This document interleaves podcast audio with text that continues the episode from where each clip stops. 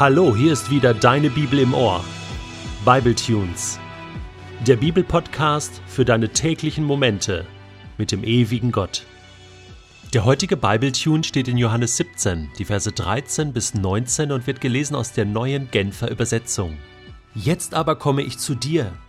Ich sage das alles, solange ich noch hier in der Welt bei ihnen bin, damit meine Freude sie ganz erfüllt. Ich habe ihnen dein Wort weitergegeben, und nun hasst sie die Welt, weil sie nicht zu ihr gehören, so wie auch ich nicht zu ihr gehöre. Ich bitte dich nicht, sie aus der Welt herauszunehmen, aber ich bitte dich, sie vor dem Bösen zu bewahren. Sie gehören nicht zur Welt, so wenig wie ich zur Welt gehöre. Mach sie durch die Wahrheit zu Menschen, die dir geweiht sind. Dein Wort ist die Wahrheit. So wie du mich in die Welt gesandt hast, habe ich auch sie in die Welt gesandt. Und für sie weihe ich mich dir, damit auch sie durch die Wahrheit dir geweiht sind. Ich bin fest davon überzeugt, dass Jesus laut gebetet hat. Immer wenn Menschen um ihn herum waren, hat er laut gebetet, damit die Menschen das hören, was er zum Vater sagt. Denn das hat Kraft gehabt. Kraft, die etwas ausgelöst hat, Freude oder auch manchmal Erstaunen oder eine gewisse Heiligkeit, eine heilige Atmosphäre. Jesus sagt, ich komme zu dir, Vater, ich sage das alles, solange ich noch in der Welt bei ihnen bin, damit meine Freude sie ganz erfüllt. Ich glaube, die Jünger standen dabei und hörten Jesus das Beten. Logisch. Ich meine, wie hätte Johannes das sonst aufschreiben können? Aber ich glaube, dass Jesus das auch bewusst gemacht hat. Ich weiß nicht, wie du betest. Ich bete oft so für mich alleine. Aber manchmal erlebe ich auch, dass wenn ich laut bete, dass das etwas auslöst bei meinen Mitmenschen. Oder auch ich selbst.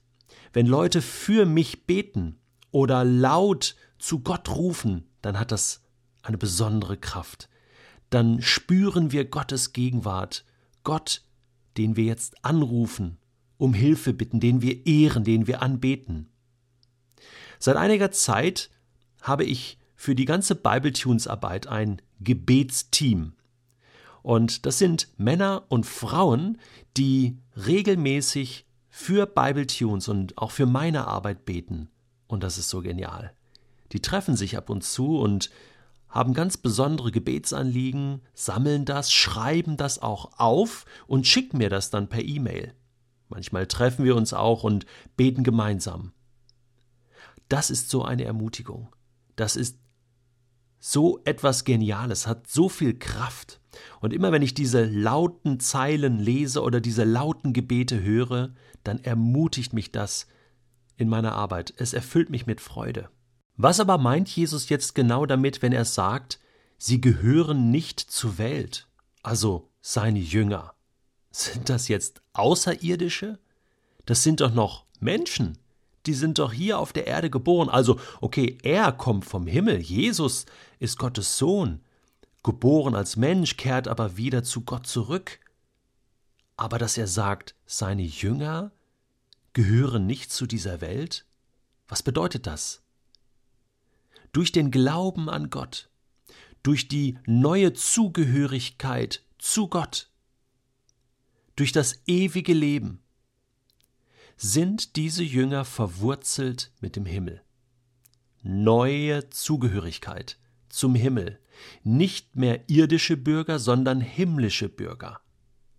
Das ist eine neue Zugehörigkeit, ein neues Eigentumsverhältnis. Diese Jünger gehören nicht mehr sich selbst oder irgendjemanden hier auf Erden, sondern sie gehören zu Gott. Und das beschreibt Jesus. So wie er selbst zu Gott gehört, zum Himmel gehört, gehören auch seine Jünger zum Himmel. Und jetzt kommt etwas sehr Interessantes. Ich bitte dich nicht, sie aus der Welt herauszunehmen. Ich bitte dich, sie vor dem Bösen zu bewahren. Ja, warum nimmt Gott seine Kinder, seine Söhne und Töchter nicht heraus aus der Welt? So wie Jesus auch. Warum, warum sind wir überhaupt noch hier auf Erden? Es gibt nur einen Grund, warum wir hier sind, als himmlische Bürger auf Erden, damit wir von Gottes großen Taten erzählen, damit wir diesen Wunsch von Gott, den Jesus ja am Anfang seines Gebetes formuliert hatte, du hast mir Macht über die ganze Menschheit gegeben, damit allen, die du ihm anvertraut hast, das ewige Leben geschenkt werden kann.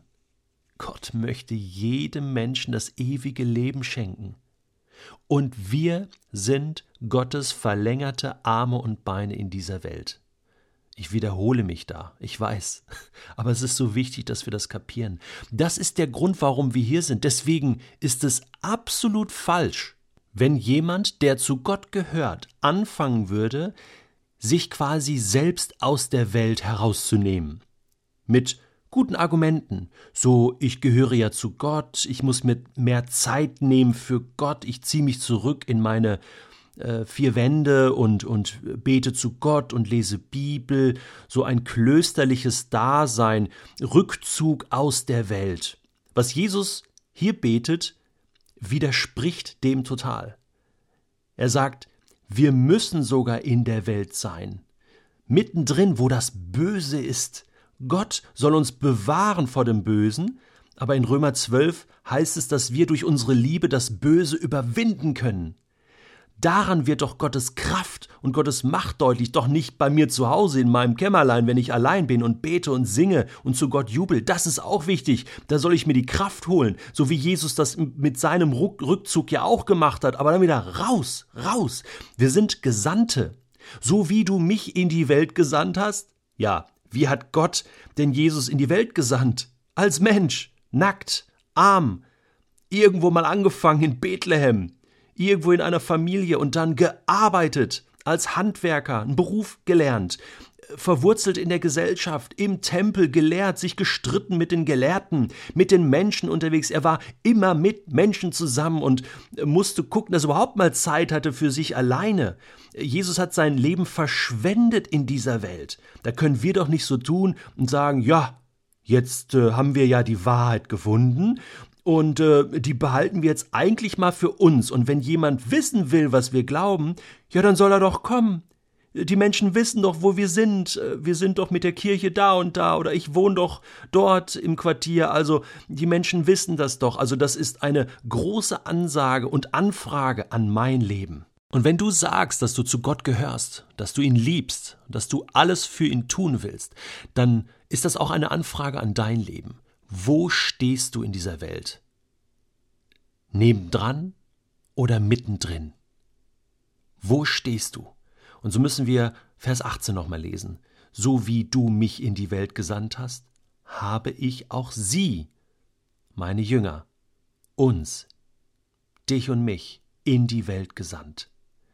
Dieses Wort der Sendung, gesandt sein, das wird in lateinischer Sprache mit dem Wort Mission übersetzt. Da haben wir das Wort. Mission ist nichts anderes als gesendet sein von Gott in diese Welt hinein. Und jetzt ist der Zeitpunkt, wo du eine Antwort darauf geben musst.